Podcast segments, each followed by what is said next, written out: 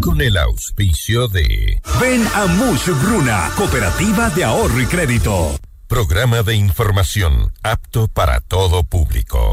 FM Mundo 98.1 presenta Notimundo a la carta. 60 minutos de información actualizada y entrevistas a profundidad. El mejor noticiero a la mitad de la jornada. Conducción, Gisela Bayona. Dirección de noticias, María Fernanda Zavala. Dirección general, Cristian del Alcázar Ponce. Este programa es transmitido en la app de OnePlus, oneplus.tv, canal 14 de Extreme, canal 14 de CNT y canal 14 y 514 de Claro TV. Notimundo a la carta. Desde los estudios más modernos del país.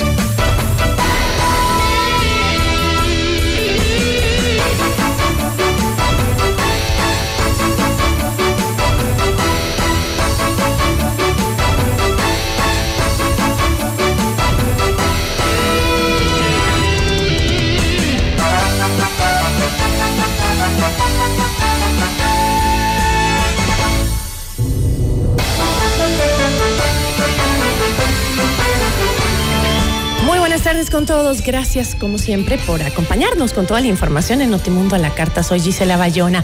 Hoy en nuestros espacios de entrevistas vamos a conversar con Bolívar Tello. Él es director del EQ 911. Hablaremos sobre esta denuncia de uso indebido de este rastreador de celulares denominado Mobile Locator. Eh, ¿Qué responsabilidad tendría el EQ 911 eh, sobre el mal uso de sus herramientas? También va a estar con nosotros Felipe Rivadeneira. Él es presidente de Vamos a conversar sobre el apoyo de los Estados Unidos para enfrentar la crisis de seguridad. Bienvenidos. Titulares de Notimundo a la Carta.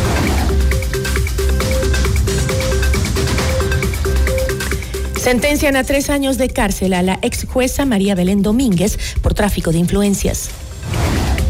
La Comisión de Desarrollo Económico de la Asamblea aprobó el informe para primer debate de la ley que plantea el aumento del IVA al 15%. El Pleno sesionará desde las 9 de la mañana del sábado 27 de enero. La fiscal Diana Salazar afirma que el trabajo de la Fiscalía se dificulta ante la falta de independencia y autonomía. 15 jueces de la Corte Nacional de Justicia elegirán al nuevo presidente del organismo este viernes 26 de enero. La canciller Gabriela Sommerfield aseguró que México aún no ha decidido sobre el pedido de asilo político al ex vicepresidente Jorge Glass. Tres integrantes de la organización terrorista Los Lobos fueron detenidos en el cantón Camilo Ponce Enríquez en Azuay. Con técnica de encapsulamiento, el gobierno inició la destrucción de más de 22 toneladas de cocaína incautadas en Vinces, provincia de Los Ríos. En lo internacional, el presidente de Colombia, Gustavo Petro, anunció que emitirá un decreto que eh, de desastre natural por los efectos que deja el fenómeno del niño en ese país. El Vaticano condena por primera vez a dos años de prisión a un sacerdote por abuso sexual a menores. Notimundo a la carta. Buenas tardes y bienvenidos.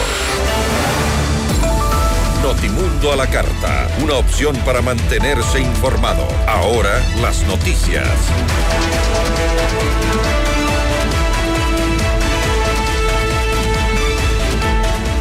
Un tribunal sentenció a tres años de prisión a la ex jueza María Belén Domínguez como autora directa del delito de tráfico de influencias. En junio de 2021, la ex magistrada concedió una acción constitucional al exalcalde de Quito, Jorge Yunda, para que él se mantenga en funciones. Domínguez falló a favor de Yunda días después de que el Consejo Metropolitano aprobó la remoción del cargo el 3 de junio de 2021. En octubre de ese año, Domínguez fue destituida por el Consejo de la Judicatura. En otros temas, la Comisión de Desarrollo Económico de la Asamblea aprobó el informe para primer debate del proyecto de ley para enfrentar el conflicto armado interno, que busca incrementar el impuesto del valor agregado IVA al 15%. La ministra de Gobierno y del Interior, Mónica Palencia, se refirió al tema. Es un triunfo que se haya entendido la necesidad de un 15% como mínimo. Y es un triunfo, aunque sea temporal, pero ya tenemos ese primer pasito de ir al 13%. Vean ustedes, seguimos siendo los países que menos pagan en IVA. Aquí nuestro vecino del norte, Colombia, tiene un 19%, pero vamos teniendo esos, esos éxitos. Yo tengo esperanza de que paso a paso se hará presente en la Asamblea el sentir ciudadano. Los ciudadanos tienen una postura muy clara, una postura de apoyo a este gobierno, una postura de apoyo al plan de seguridad. Se han visto ya los resultados de la política en materia de seguridad y creo que, que vamos a ir para adelante. Y sobre este tema, en Notimundo al Día, Jorge Acaiturri, asambleísta por el Partido Social Cristiano, adelantó que no apoyarán la propuesta y por el contrario planteó que se establezca una contribución especial que vaya a una cuenta única auditada para garantizar el propósito. Como una contribución especial que sirva para un fin específico, que es financiar el conflicto armado y sus daños colaterales y que vaya a una cuenta única auditada para garantizar que se cumpla este fin. Sin afectar el bolsillo de los más necesitados de la nación, se necesita una focalización ordenada y planificada de los subsidios. Creemos que el tamaño del Estado se puede recortar al menos en 5% aproximadamente, dejando un ahorro de 500 millones de dólares. Es que creo yo que se tiene que aprovechar la consulta popular para incluir nuevamente la pregunta sobre el ITT. Esos recursos vayan a un fideicomiso para que esa plata sea utilizada exclusivamente para seguridad, educación y salud. Durante su rendición de cuentas en la Asamblea Nacional, la fiscal Diana Salazar se refirió al fortalecimiento institucional mediante la erradicación de todo acto de corrupción interna. Hemos atendido 383.068 denuncias. Entre los delitos más prevalentes se incluyen el robo con el 27% de las denuncias presentadas, la intimidación con el 8%, violencia psicológica contra la mujer o miembros del núcleo familiar 7% y estafa con el 6%.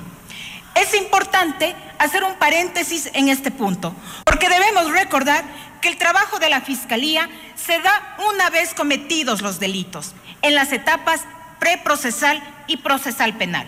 Por ello, mientras la criminalidad aumenta, nuestra capacidad de acción se ve mermada por la falta de autonomía para poder crear fiscalías, para contratar personal en la realidad que vive el país. Eso es lo que corresponde, señores asambleístas. Sin autonomía, sin independencia, no pueden exigir más allá de los resultados que estamos entregando. Además, Salazar reconoció la falta de personal que tiene la institución a escala nacional. Estas cifras hablan también de un déficit de agentes fiscales a escala nacional. No lo decimos nosotros, sino los estándares internacionales que establecen una tasa de al menos ocho fiscales por cada 100 mil habitantes. Actualmente tenemos algo más de la mitad. Es decir, que deberíamos incorporar unos 546 agentes fiscales con sus respectivos secretarios y asistentes y similar número de nuevos puntos de atención, lo que significa que la institución tendría que incrementar su talento humano en un 50% y sus puntos de atención casi en un 65%, con una ingente inversión de infraestructura y equipamiento para cubrir el número de denuncias que presentan en el país. La tarde del 24 de enero, la Comisión de Régimen Económico inició el tratamiento de la ley para el ahorro y la monetización de recursos económicos para el financiamiento de la lucha contra la corrupción, planteada por el presidente Daniel Novoa. En la sesión, el ministro de Finanzas, Juan Carlos Vega, destacó la importancia de la normativa para enfrentar el crimen organizado. Política se pueden hacer las cosas diligente y eficientemente. Y obviamente con esta ley vamos a tener un respaldo legal mucho más fuerte para, para que los bienes no queden por ahí flotando, sino realmente se usen eficientemente y rápidamente o se moneticen o se usen en algún tema importante para combatir la delincuencia. Y un objetivo importantísimo de esta ley es quitarle financiamiento a la economía ilegal. ¿No es cierto? Más allá de que, que pueden venir recursos también a la, a la caja fiscal, pero lo más importante es debilitarle al enemigo. Además, el ministro enfatizó que el país enfrenta una crisis económica eh, acentuada y señaló que el Estado posee más de 400 millones de dólares en bienes que pueden ser monetizados para enfrentar el déficit. El tema de inmobiliar es de terror. O sea, entendemos que hay más de mil millones de dólares en activos del Estado en todo el país, muchos de esos abandonados, unos alquilados a, gente que ni se sabe a, quién pagan el arriendo, cosas eh, invadidas, como usted bien dice. Sí, estamos, estamos eh, eh, con, el nuevo, ya, ya tenemos una, una, nueva directora de inmobiliaria y estamos tomando las medidas para tratar que eficientemente se puedan monetizar, utilizar, darles el, mejor uso. También se puede, hay temas con la función judicial que en muchos sitios no tienen eh, oficinas ni locales. Eh, los mismos GATS podrían usar mucho más eficientemente los bienes inmobiliarios. Estamos en el proceso de identificación. Creo que ya hay una lista como de 400 millones de dólares de bienes identificados, en orden, sin, sin disputas, que pueden ser ya eh, monetizados. Y, esa es la, la, la, gran traba que, se, que quiere solucionar esta ley, ¿no? que, que sean unos procesos tan largos, tan engorrosos, que terminen finalmente subutilizados, invadidos o, o dañados, bien, activos tan importantes. El asambleísta por el movimiento Construye, Jorge Peñafiel, señaló que la ley propuesta por el presidente Daniel Novoa reincidirá en un error dentro de la normativa para la contratación pública. Me sorprende muy fuertemente la incorporación de ciertas eh, condiciones de contratación pública que están en la ley. Y quiero pedirle su opinión en este sentido, señor ministro. Se están incorporando excepciones a las contrataciones en la ley, en la propuesta de ley presentada. Es decir, estamos nuevamente reeditando un error que consta ya en la ley orgánica del Sistema Nacional de Contratación Pública, que es precisamente la creación de estas islas jurídicas por donde precisamente se filtran muchos contratistas, eh, digamos, de dudosa procedencia, que no tienen necesariamente un historial eh, positivo, un historial transparente dentro de su ejercicio. Notimundo a la carta. Información oportuna al instante mientras realiza sus actividades al mediodía.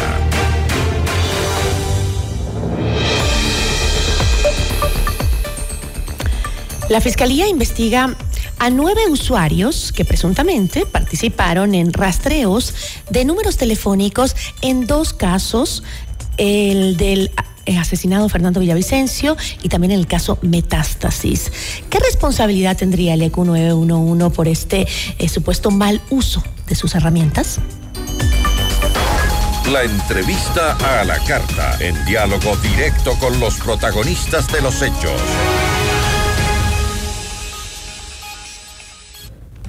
Nos acompaña a esta hora Bolívar Tello, director del EQ 911. ¿Cómo está? Muy buenas tardes. Gisela, buenas tardes. Qué gusto. Recibo un cordial saludo de todos los funcionarios que hacemos del Servicio Integrado de Seguridad de Q911.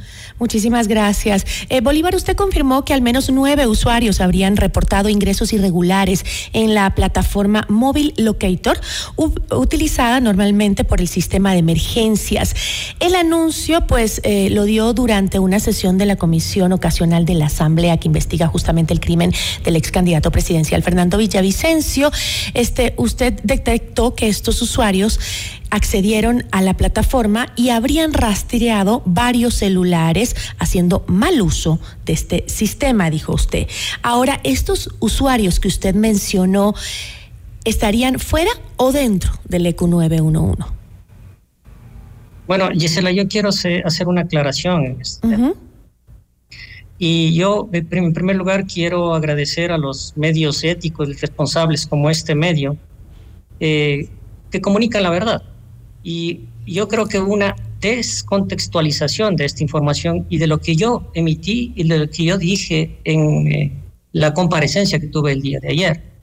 No son nueve usuarios, son nueve pedidos que ha hecho Fiscalía solicitando cuáles han sido los usuarios que dieron eh, un seguimiento a estos números celulares.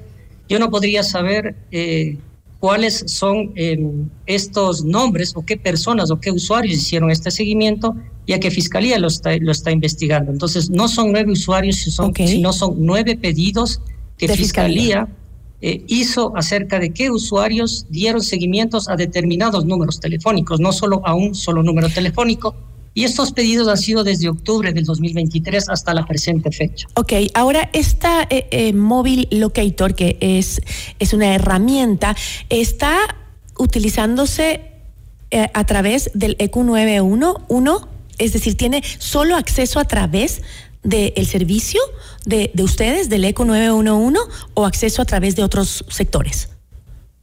No, mire, lo que quiero explicar es primero qué es la herramienta móvil Locator para que se entienda mejor eh, y poder responder eh, a, su, a, su, importante pregunta. Eh, Móvil Locator es una herramienta tecnológica o es un sistema informático eh, que rastrea las conexiones de los teléfonos celulares a través de sus números. Móvil Locator no rastrea nombres, esto hay que ser puntual en este tema, y lo que hace es utilizar la triangulación de las antenas de telefonía celular y los GPS que se encuentran en estos teléfonos. Y aquí, para poder explicar y responder a su pregunta, aquí nosotros en el ECU 911 tenemos dos roles, es decir, dos eh, tipos o perfiles de usuarios que utilizan esta herramienta. El primero es el rol de coordinación de emergencias, es decir, que hay funcionarios del ECU 911 y también despachadores de Policía Nacional o de Cuerpo de Bomberos o de Fuerzas Armadas los cuales ante una emergencia como un secuestro, un accidente de tránsito, una amenaza de bomba, realizan esta geolocalización o esta ubicación y están anclados a una ficha. Es decir, que eh, el evaluador lo que hace es em, eh, escribir lo que el alertante le está indicando y esto se, se, se genera una ficha, eh, un escrito e ingresa en la plataforma que inclusive está protegida por un eh, tema de custodia de la información. Ya. Y este es el un perfil. El otro perfil es el de procesos judiciales y solicitudes judiciales, que el disparador o el iniciador o el generador de este seguimiento rastreo es por orden de una autoridad competente, es decir, por un juez. un juez. Ya. Y ahí nosotros ya tenemos los usuarios y perfiles que se loguean, que se registran y que eh, no se pueden borrar. Ah, es decir, bajo estos dos perfiles eh, solamente se podría usar esta herramienta para localizar o rastrear un celular. durante los dos perfiles. ¿Usted? O emergencias, o coordinación de emergencias o solicitud judicial.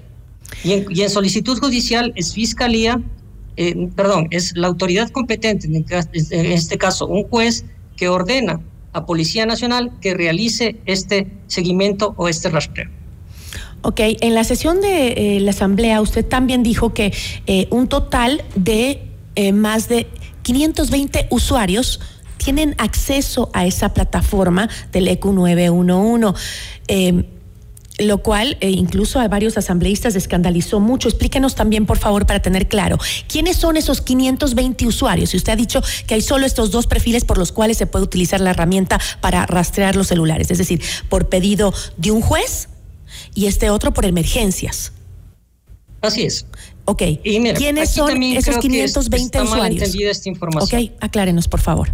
Ya, son 529 usuarios, pero a nivel nacional. Recordemos que nosotros tenemos 17 centros y estos usuarios son cada turno, es decir, que no pueden trabajar estos usuarios las 24 horas. Y tenemos que dividir para los 17 centros y eh, para los cuatro turnos de servicio que realizan. Es decir, sería aproximadamente unos eh, 10, 12 usuarios que realizan el uso de esta herramienta por turno. Es decir, eso es lo que se descontextualiza de la información que yo emití o que comparecí en la asamblea. No, si es, tal vez, tal vez no, no aclaró el punto que lo está aclarando ahora, porque sí suena mucho, pero si lo explica, como lo está diciendo, es a nivel nacional, tienen tantos centros eh, y se hacen turnos. Sin embargo, ustedes hacen un análisis de estas 12 personas en cada punto eh, estratégico del ECU 911 que se turnan para justamente coordinar las emergencias o las atenciones judiciales que son pedidas. Analizan quiénes son qué antecedentes tienen y si es que han hecho mal uso de la herramienta? Por supuesto, Gisela, nosotros tenemos un procedimiento sobre esta, sobre esta herramienta. Eh, cada persona eh, que tiene este usuario, primero, eh, voy, a, voy a partir del hecho de que esta herramienta se creó en el 2015 y en el año 2015 ya se permitió el ingreso y el acceso a Policía Nacional para que pueda hacer el tema de solicitudes judiciales.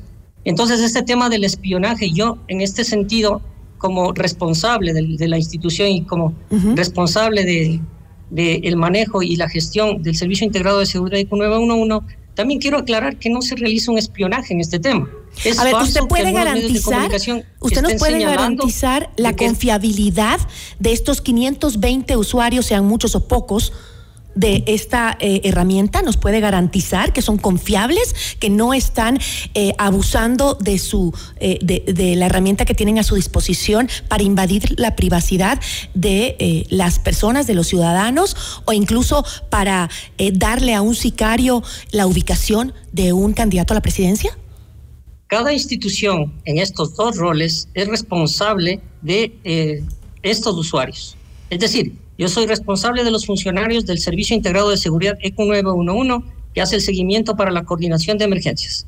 Y la institución que realiza las solicitudes judiciales es responsable de los usuarios que realizan eh, estos rastreos por parte o por disposición de la autoridad competente. Es decir, yo responsable, soy responsable de los funcionarios del ECU 911 y aquí sí hay que separar las cosas y la institución que le corresponde, en este caso Policía Nacional, es responsable de sus usuarios y de las personas que realizan estos seguimientos en esta institución. Entonces, lo que yo quiero decir y, resaltar, Gisela, es que en ningún momento, como dicen ciertos medios de comunicación digitales irresponsables, ninguna autoridad a mí me ha pedido que haga seguimientos a opositores de determinados gobiernos. Esto es absolutamente falso. Aquí no se hace eso. Eh, Gisela, y por eso yo agradezco este medio le, de comunicación le, pregunto, Bolívar, si es que usted eh, se puede garantizar, porque eh, no sé si en estos días, al menos, después de esta información que salió a la luz, que vendría estos seguimientos eh, desde el EQ 911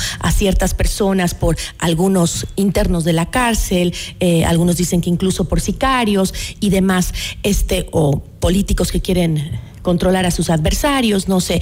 Pero esto sale em, eh, después de una información que consternó al país del caso Metástasis, ¿no es cierto? Ahora, este, ¿se ha hecho después de eso una auditoría para saber cuántos de esos usuarios que están a cargo de esta herramienta significarían un riesgo potencial em, de vulnerabilidad del sistema? Sí, en ese sentido nosotros desde el año 2019 estamos implementando controles de esta herramienta. El control es un procedimiento que se denomina, que se denomina procedimiento de uso de la herramienta Mobile Locator. Eh, a partir de esa fecha se han realizado dos auditorías y yo antes de que, de que me comunique que tengo que ir a comparecer a la asamblea, estoy solicitando también ya una auditoría. Se han realizado auditorías de lo que conozco en el año 2022, eh, en el año 2021 eh, también, y yo estoy solicitando la auditoría del año 2023. Y justo esto antes de que me comuniquen a mí que tengo que comparecer a la Asamblea.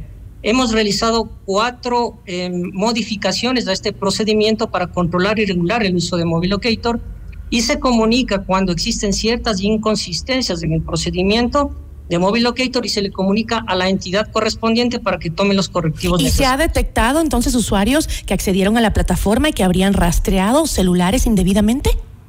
No, eso no, Gisela. Yo me estoy refiriendo al procedimiento. Y en el procedimiento se comunica a la institución y no quiere decir que esto eh, sea un, rastreo indebido a una persona, sino más bien fallas o eh, em, ciertas Pero usted dijo en la asamblea que existen en el procedimiento. Usted eh, dijo que se había detectado que usuarios accedieron a la plataforma. no, no, no entiendo si es que estos usuarios son hackeadores que entraron a la plataforma o son justamente quienes están a cargo del sistema.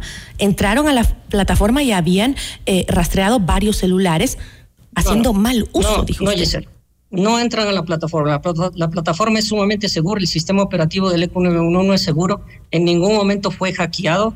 Y es por eso que Fiscalía solicita para que eh, hace nueve peticiones. No son nueve usuarios que, que, mm, que, realizaron estos rastreos en el caso Metástasis o en el caso que ellos estén investigando.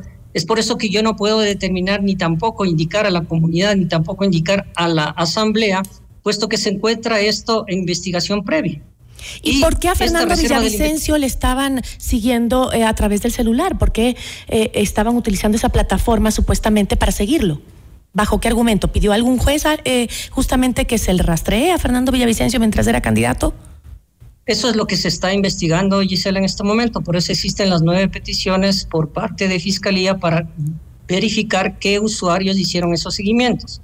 La fortaleza de esta herramienta es que cada persona se loguea tanto en la coordinación de emergencias como en eh, las situaciones judiciales. ¿Qué quiero decir que la persona se loguea? Quiero decir que la persona, primero, por requerimiento de la institución, de un correo institucional, que eso es el control que nosotros hemos indicado, porque antes del 2019 lo que hacían es únicamente tener un correo personal y solicitaban la autorización para poder ser usuarios de esta herramienta. Lo que nosotros hemos hecho en este momento a partir de, las modificaciones que hemos hecho al, control de esta herramienta es que sea un correo institucional y que la persona y que sea una solicitud de la institución que eh, para que pueda hacer este seguimiento y este rastreo. Es decir, usted le puede responder a la fiscalía exactamente quién fue el que mandó a eh, rastrear a Fernando Villavicencio. Como le digo, no es solo ese nombre, nosotros lo que verificamos son números, no verificamos nombres, pero si es que me piden a mí el usuario y qué, cuál fue el día, cuál fue la fecha, el minuto y el segundo en que utilizó esta herramienta y que hizo este seguimiento indebido, yo lo voy a indicar a Fiscalía. Y eso es lo que me está pidiendo. ¿Tiene un tiempo límite para presentar esa información? ¿Perdón? ¿Tiene un tiempo límite para presentar esa información? Claro, el tiempo límite que nos determina puede ser tres días, cinco días, seis días, lo que determine Fiscalía. Y yo estoy cumpliendo estrictamente lo que Fiscalía me está disponiendo. Estos usuarios yo les estoy poniendo en, conocimiento de Fiscalía General del Estado y ellos, de acuerdo a la investigación previa y a la reserva de la investigación, pues en su momento ellos determinarán cuáles fueron los usuarios que hicieron mal uso de esta herramienta. Y recordemos que el usuario que hizo mal uso es eh, responsable civil y penalmente y también inclusive de una manera administrativa del mal uso que le dieron a esta herramienta.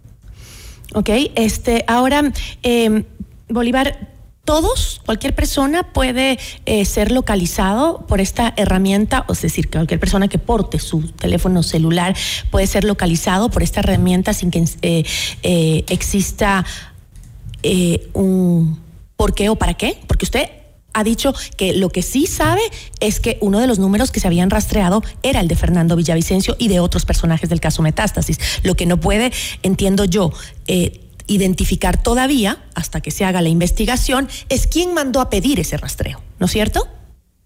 No, no, yo no sé de qué caso es. Yo únicamente lo que he recibido son números telefónicos pero uno de esos números telefónicos es de Fernando eh, Villavicencio. ¿Cuáles hicieron este rastreo? No, no, no, yo no sé si es que ese número pertenecía o esos números que me pidió Fiscalía pertenecían a cualquiera de los casos que mencionó la fiscal. Okay. Yo lo que le estoy indicando es, son eh, los usuarios que rastrearon esos números. Ahora, eh, ¿todos podemos ser localizados por esta herramienta, cualquier persona? Siempre y cuando se cumpla con los parámetros que se indica la ley y la normativa. Si es un uso legal, si es dispuesto por una autoridad. Bueno, pero todavía no, no sabemos si es que se hizo el uso, se, lo usó legalmente. Porque lo que sabemos es que se rastrearon números, pero no sabemos si su rastreo fue pedido por un juez o por una emergencia. Eso sabemos, cuando es por un juez y por una emergencia. Eso lo tenemos. Por eso le indiqué que existen los dos roles. Entonces nosotros tenemos los usuarios que accedieron a todos los roles. Está justificado porque esa emergencia, que es cuando es una emergencia, está anclada a una ficha y la ficha queda eh, ingresada en nuestra plataforma tecnológica y constituye cadena de custodia. cuando es una emergencia. Y cuando es una solicitud judicial, también queda logueado la persona que hizo ese uso y la indagación previa o la investigación previa que el juez solicitó. Le insisto porque, este, por ejemplo, en el caso de que una persona, eh, de un desaparecido, por ejemplo, porque escucho esto mucho, casos de desaparecidos, que la familia desesperada llama al EQ 911, por favor, estaba con su celular, rastréenlo y no recibe respuesta jamás nunca le responden, le dicen no podemos hacer eso, necesitamos una orden judicial. ¿No es eso una emergencia, por ejemplo? Eso es una emergencia y sí se lo hace, Gisela. Sí se lo hace. Y yo le puedo indicar casos exitosos. Si usted me lo pide, yo le puedo indicar casos exitosos. Un caso exitoso es la semana anterior. Recibimos una amenaza desde Tunguragua, de una amenaza de bomba, y se solicitó Policía Nacional y solicitó las la persona, inclusive nos entregó ese número telefónico del que había recibido la llamada y pudimos eh, obtener la, geolocalización y la ubicación de esa persona y esa persona eh, fue puesta a órdenes de las autoridades competentes. Puede también pedirse la, la, geolocalización de un celular en el caso de flagrancia, por ejemplo, un caso de extorsión, otro tema que he oído muchísimo, un caso de extorsión en donde eh, me están extorsionando, yo hago la denuncia y en el momento que estoy haciendo la denuncia me llama el extorsionador y le digo al policía, señor policía, me está llamando, eso es flagrancia, el extorsionador, aquí está, me manda un mensaje diciéndome, pagas o te mato, eso no es, eso es flagrancia estoy con el policía. Y el policía dice, no, te necesito una orden judicial para En, eh, en esos casos también, o sea, ya sea con la denuncia o en el, en, el, en el determinado caso de que sea delito flagrante, y tenemos casos exitosos y lo hacemos. En el caso de desaparecidos, en el caso de extraviados en las montañas, en el caso de amenazas de bomba, en el caso de robos inclusive, en el caso de secuestros, Mire usted, llevo seis meses con, una denuncia de una eh, estafa a través del celular, de un número de celular que utilizan mi nombre, ponen mi foto y le, le han pedido a la exalcaldesa de Guayaquil, le han a, eh, eh, a Cintia Viteria, Jaime Nebot, uy, le puedo dar nombres a montones, casi los alcaldes de todas las ciudades del país les han llamado, eh, supuestamente en mi nombre, estaba yo poniendo la denuncia, hice la denuncia, en ese momento me llama el alcalde de una ciudad y me dice, Gisela, mira lo que están haciendo, y yo le digo al policía, mire, el mismo teléfono está en este momento extorsionando, llamando a estafar a otras autoridades. Eso es flagrancia, entiendo yo. Por favor, ubíquelo. No, no podemos. Necesitamos la orden de un juez. Sigue haciendo este señor, saben, lo tienen identificado, saben quién es. Es un extorsionador, incluso ha tenido antecedentes por secuestro, está en la ciudad de Guayaquil. Hasta el día de hoy la policía no me da respuesta porque tengo que, tiene que pedirle un juez, dice. Entonces ahí es cuando uno no entiende cómo pueden pasar estas cosas, este, eh, este tipo eh, de cosas en donde dicen que este, se ha dado información de algunos personajes a los que se le rastreaba por parte de delincuentes y cuando un ciudadano pide ayuda porque la necesita, no se da, usted dice hay casos exitosos, pero también hay el otro lado.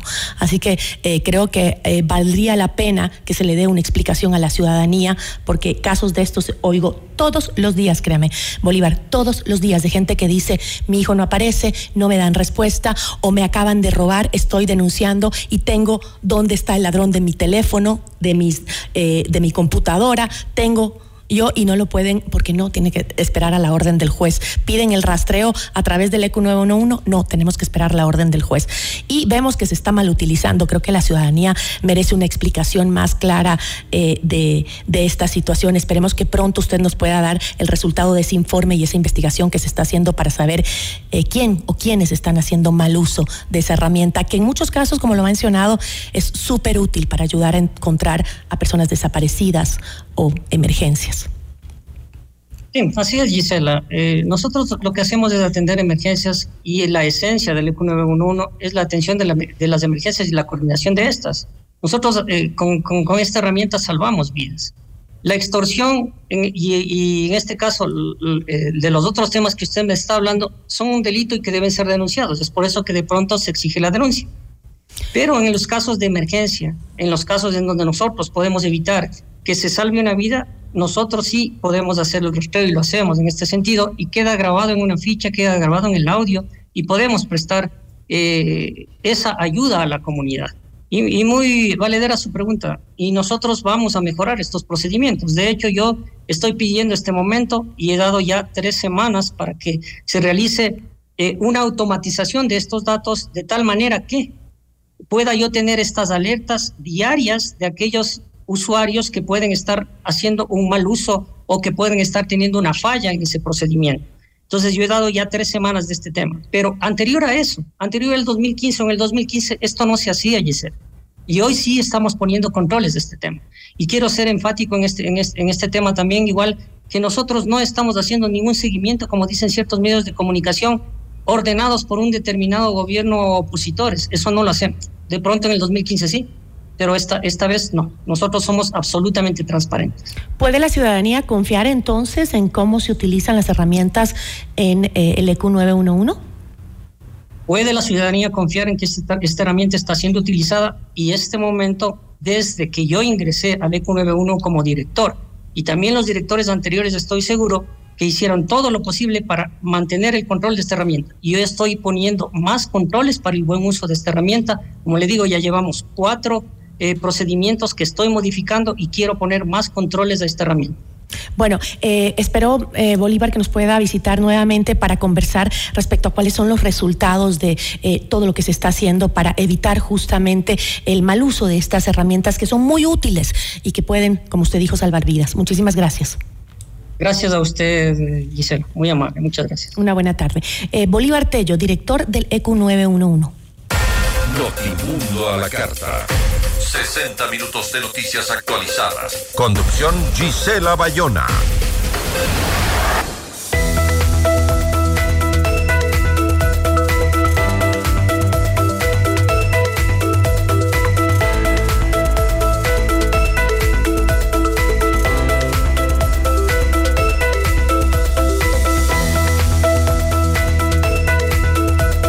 Enfermedades o accidentes no avisan cuando llegan, pero tu seguro de salud estará ahí cuando lo necesites. Cuidar de tu familia siempre será tu prioridad. En Credit Seguros te ayudamos a encontrar la mejor forma de hacerlo. Contáctanos al 099-978-1822 o también nos puedes buscar en redes sociales como arroba Credit Seguros. Y recuerda que Credit Seguros se escribe con K.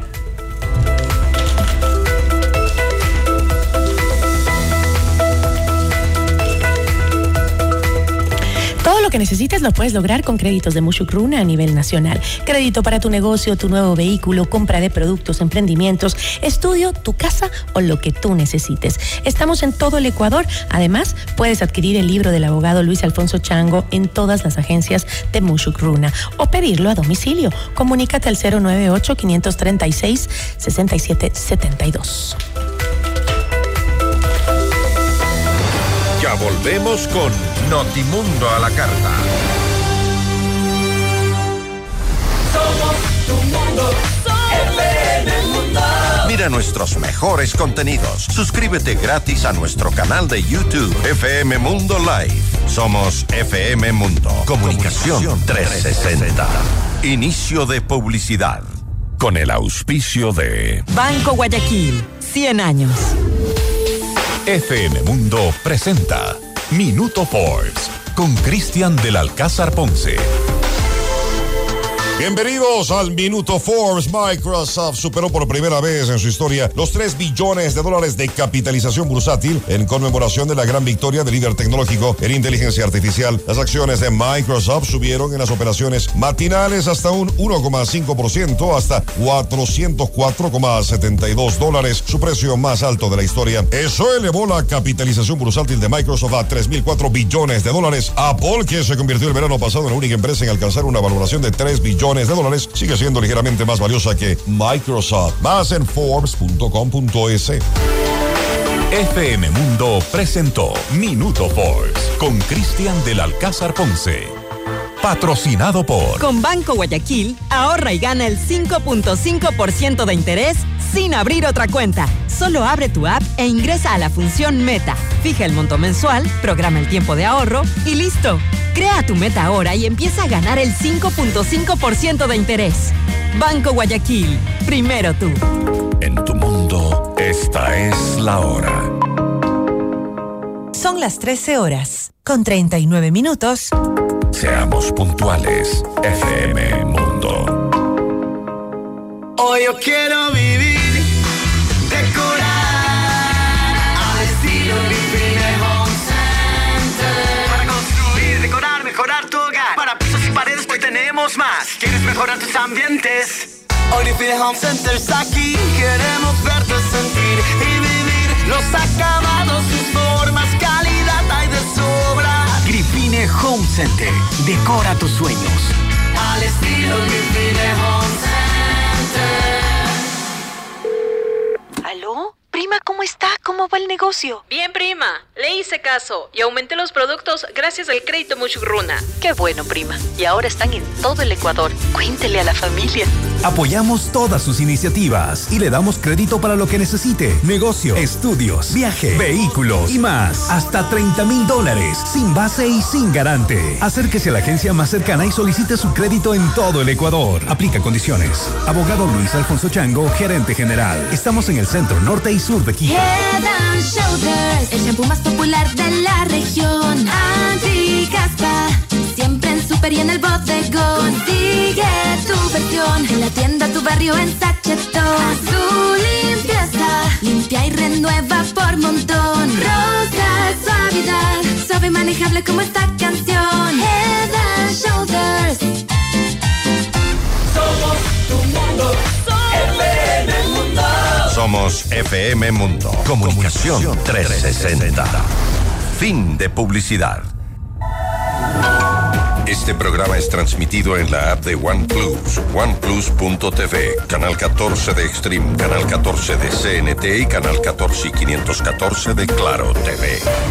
Continuamos en Notimundo a la Carta, una opción para mantenerse informado con Gisela Bayona. Notimundo a la Carta, una opción para mantenerse informado. Ahora las noticias.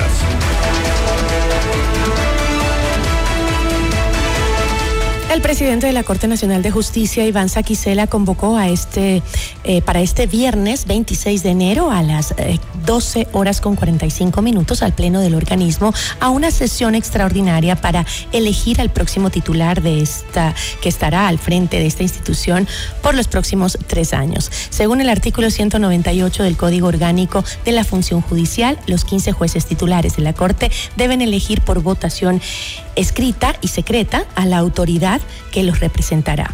Se necesitan 12 votos para alcanzar la presidencia del organismo.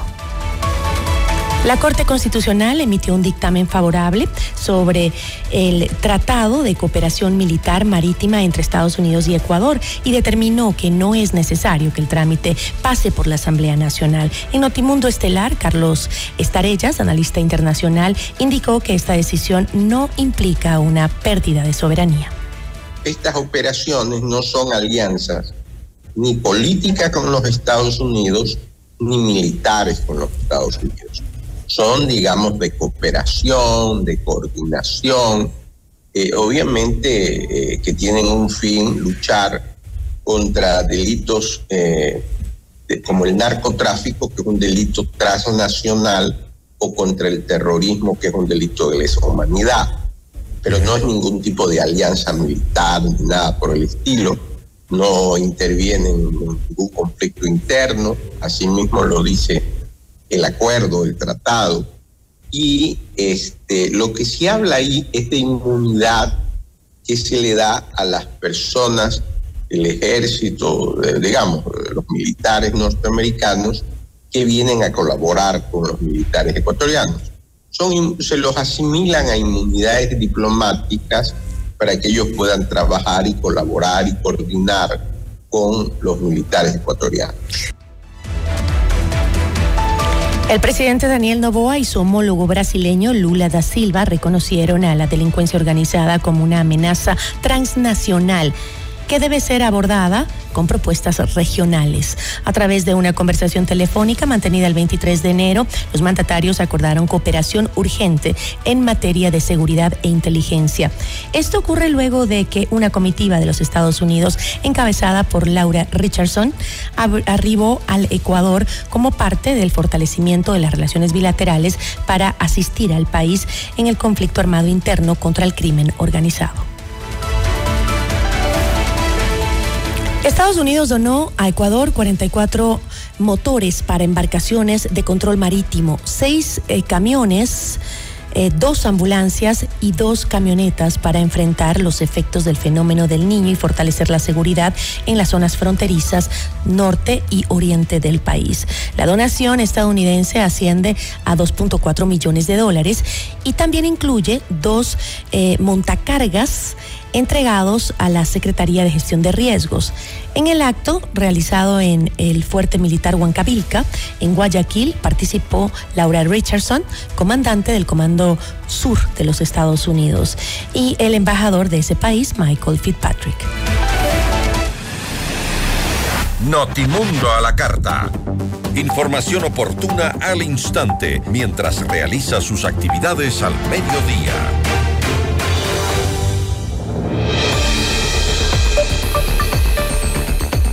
En esta segunda visita a Ecuador de la jefa del Comando Sur de los Estados Unidos, Laura Richardson, se reunió con representantes del sector privado para discutir sobre este apoyo de Estados Unidos para enfrentar la crisis de seguridad que vive nuestro país. ¿Cuál es eh, la visión de este sector al respecto? La entrevista a la carta, en diálogo directo con los protagonistas de los hechos. Nos acompaña Felipe Rivadeneira, el es presidente de FedExport. Felipe, ¿cómo está? Muy buenas tardes. Hola Gisela, qué gusto poderte saludar y un saludo a tu distinguida audiencia. Muchísimas gracias. Entiendo yo que la seguridad es definitivamente un tema transversal que atraviesa toda la economía del país. ¿Cómo puede el sector privado apoyar al mejoramiento del sistema de seguridad del Ecuador cuando este es un tema eh, manejado estrictamente por el gobierno y la cúpula eh, militar y policial? Bueno, a ver, eh, yo creo que primero, si me permites, quiero empezar un poco mencionando que el sector exportador está muy contento con lo que ha sucedido en cuanto a la reacción eh, que ha habido de parte de las fuerzas del orden. Nosotros desde, diría, dos años atrás veníamos exigiendo justamente eh, la presencia militar y la presencia policíaca en, las vías, en, la, en, los puertos, ¿no es cierto?, en en, en, te podría decir, en donde se mueve eh, las mercancías, ¿no es cierto? Porque el sector exportador, y como tú sabes, es lamentablemente el ojo de estos eh, de estas organizaciones criminales porque a través de las de las exportaciones donde se transporta eh, la droga, ¿no es cierto? Este negocio enorme que sería el tercer negocio más grande a nivel mundial, obviamente que sea ilegal, pero no significa que tenga una estructura eh, de negocio como tal, ¿no? Ya sabemos lo que sucedió con el caso Metástasis, como a la final vimos que tenían influencia en jueces, en políticos, en, algunos policías, en algunos militares, etcétera. Entonces, primero que nada, creo yo que hay que eh, destacar esto, ¿no es cierto? Es decir, yo creo que el presidente Novoa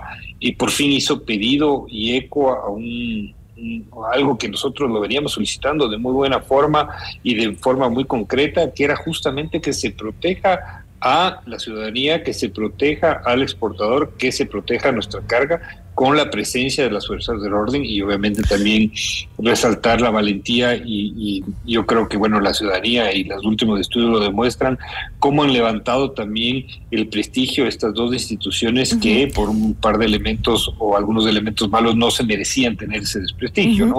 Entonces te diría que el, el hecho de que se ha declarado la guerra interna, si bien y lógicamente no podemos ser indolentes con, lo feo que sucedió hace dos semanas, pero creo que ha sido el shock que necesitábamos como país para que haya acción. Y ya lo he dicho en algunos, en algunos medios, creo que yo sí prefiero fallar por acción a pecar por omisión, es decir, e, esa, esa falta de, reacción que existía eh, en el pasado no permitía que las actividades se vean de alguna manera eh, cuidadas, ¿no? Como te decía también, el sector exportador ya venía invirtiendo en esto, es decir, nosotros nos ha tocado de alguna manera mutar en nuestra, nuestra forma de producir, porque ya la seguridad es, es un departamento más necesario en las empresas, es decir, tienes que tener sistemas de trazabilidad, sistemas de rastreo satelital, sistemas de inteligencia. Justamente, Felipe, eh, a, finales de, a finales de 2023, eh, los exportadores habían denunciado que los puertos se habían convertido en un eh, blanco de los extorsionadores, al punto que se aumentaba el pago de vacunas de los valores del flete, ¿no? ¿Se ha hecho algún seguimiento hoy por hoy? Hoy por hoy, ¿qué pasó con esas denuncias? ¿Qué pasó con esos casos específicos que se denunciaban desde los puertos? Sí, y, te pongo un ejemplo un poco más gráfico para que la ciudadanía nos entienda. Por ejemplo, el momento que llegan los contenedores a entrar a los turnos de las navieras, y había una desprotección absoluta de los choferes, de nuestros colaboradores que esperaban el turno para entrar a los puertos y eso era la fiesta para era toda la cadena de logística. Exactamente, ¿no? Imagínate, eh, si tú estás de una hora, hora y media esperando el acceso a un puerto, vienen estas mafias, venían y lo que hacían era te extorsionaban, te vacunaban, te contaminaban, porque, es decir, no había una presencia militar. Inclusive nosotros habíamos llegado un poquito más allá hacer pedidos de, por ejemplo, de que se cree una policía eh, o, una fuerza militar aduanera, ¿no es cierto? Es decir, que proteja, porque en realidad nos sentíamos totalmente indefensos. Y nosotros, antes de finalizar el gobierno del presidente Lazo, firmamos un convenio con el Ministerio del Interior justamente para tratar de cruzar este tipo de información, de generar un mecanismo de alertas, de, de, de buscar compartir las mejores prácticas, porque ¿Qué, sucedió con ese acuerdo? no todas las empresas tienen la misma capacidad económica que otras. Entonces, algunas pueden invertir más en temas de tecnología de seguridad avanzada que otras. Entonces, que se comparte esa información, que se comparte la ruta segura, etcétera, ¿no? Lógicamente, y este gobierno, se, el, convenio sigue vigente. y hemos estado tratando de seguir impulsando esto y, lo vamos a seguir haciendo. Pero se ha disminuido el índice de extorsiones, se ha disminuido el índice de extorsiones y eh, a los exportadores, a la cadena de logística que decíamos. Totalmente, es impresionante. ¿En, la verdad que es impresionante.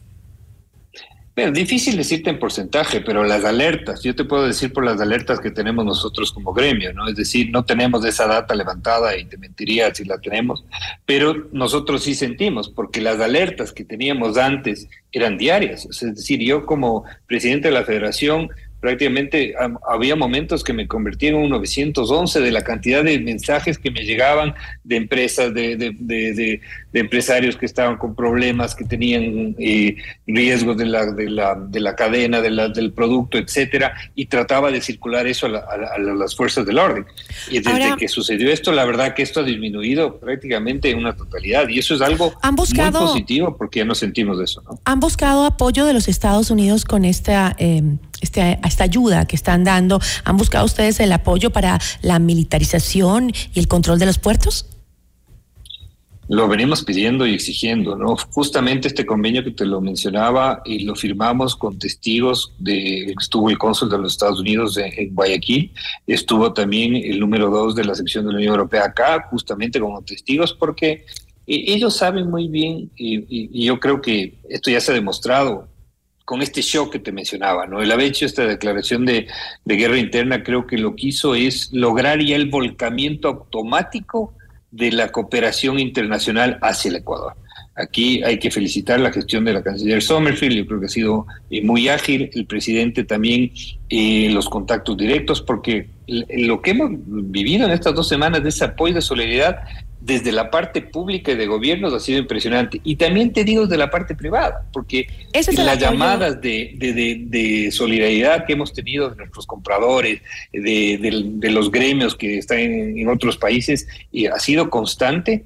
Y y ayer, por ejemplo, eh, tuvimos una reunión, una reunión muy importante con la general Richardson, que estuvo acá ¿Llegaron a con con el senador Sot. Luego de que tuvieron las reuniones públicas, quisieron reunirse con el sector privado, ¿no? Y ayer, obviamente, le expusimos la necesidad que tenemos de que se siga trabajando, obviamente, las necesidades que tienen las fuerzas. Pero llegaron a, un acuerdo. Las Fuerzas Armadas y la policía va a ser un poco en temas de equipamiento y demás, pero nosotros lo que necesitamos es asesoría en inteligencia, porque uno es lo que se ve enfrente, ¿no es cierto?, de esta guerra contra estas organizaciones, pero otra cosa es lo que se ve silencioso hacia abajo, que es donde tenemos ¿Pero llegaron, que Felipe, a un acuerdo específico?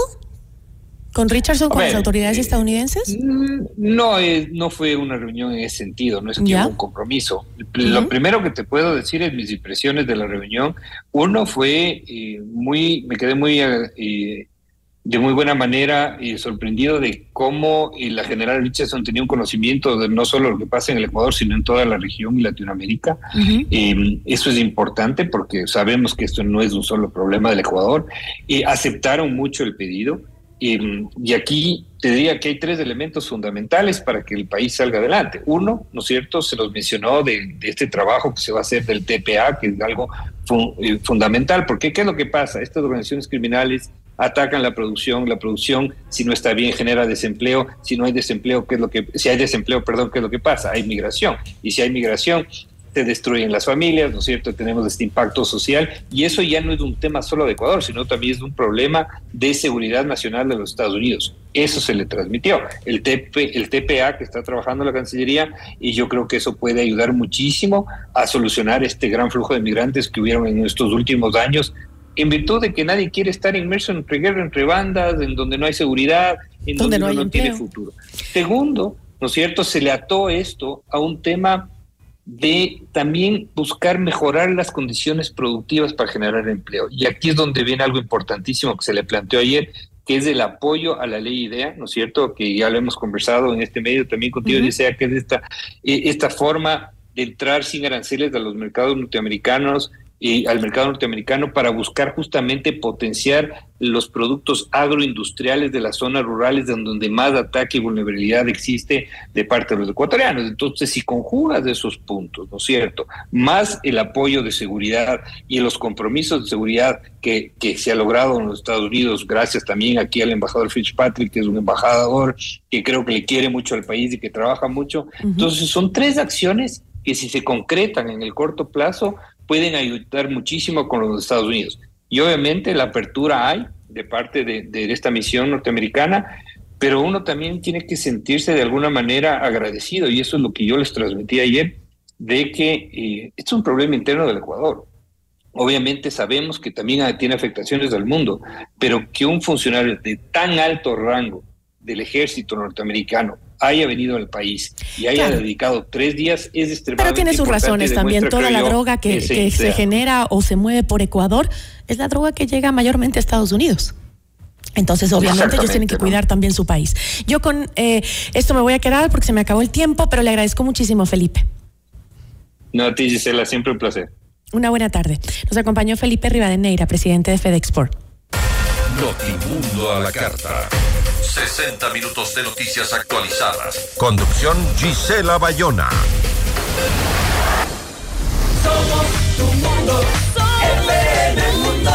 Sigue nuestra transmisión en video FM Mundo Live por YouTube, Facebook, X y en fmmundo.com. Somos FM Mundo. Comunicación 360. Inicio de publicidad. Hoy más que nunca necesitamos su mensaje. La gira récord de ventas en todo el mundo llega a Ecuador. Dante Gebel, Presidente Tour. Buenas noches, gente.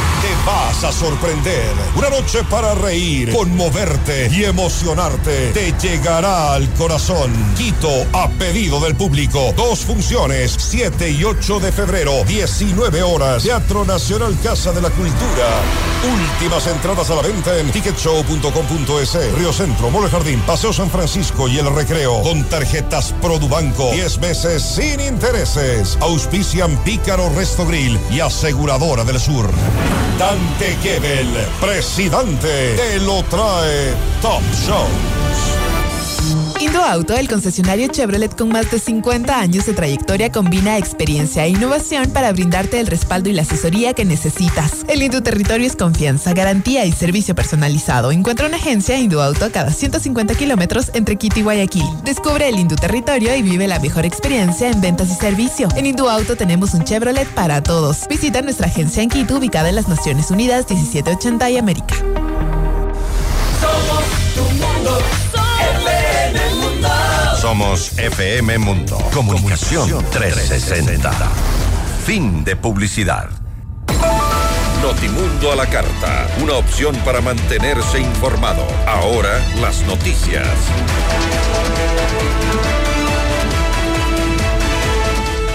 Las cerca de 22 toneladas de cocaína decomisadas en Vinces, Los Ríos, llegaron a Quito para ser destruidas mediante la técnica de encapsulamiento. El Ministerio del Interior informó que el proceso tardará aproximadamente 11 horas. Tres integrantes de la banda terrorista de Los Lobos fueron detenidos tras un operativo de la policía denominado Atenea Libertad, realizado esta madrugada en el cantón Camilo Ponce Enríquez, en la provincia de La Suay.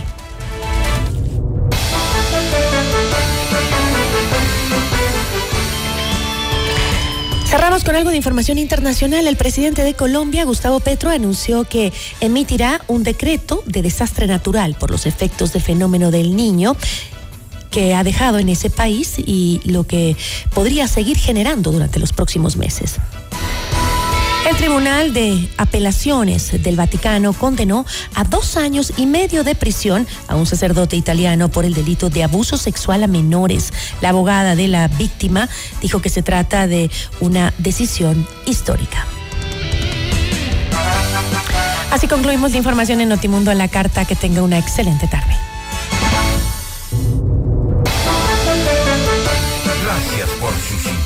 esta tarde. FM Mundo 98.1 presentó Notimundo a la carta. 60 minutos de noticias actualizadas y entrevistas. El mejor noticiero a la mitad de la jornada.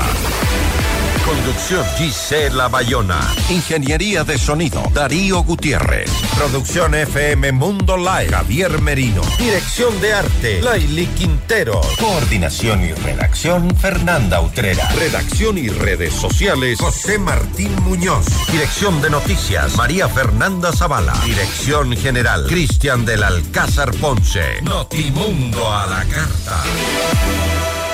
Con el auspicio de Ven a Mush Bruna, Cooperativa de Ahorro y Crédito.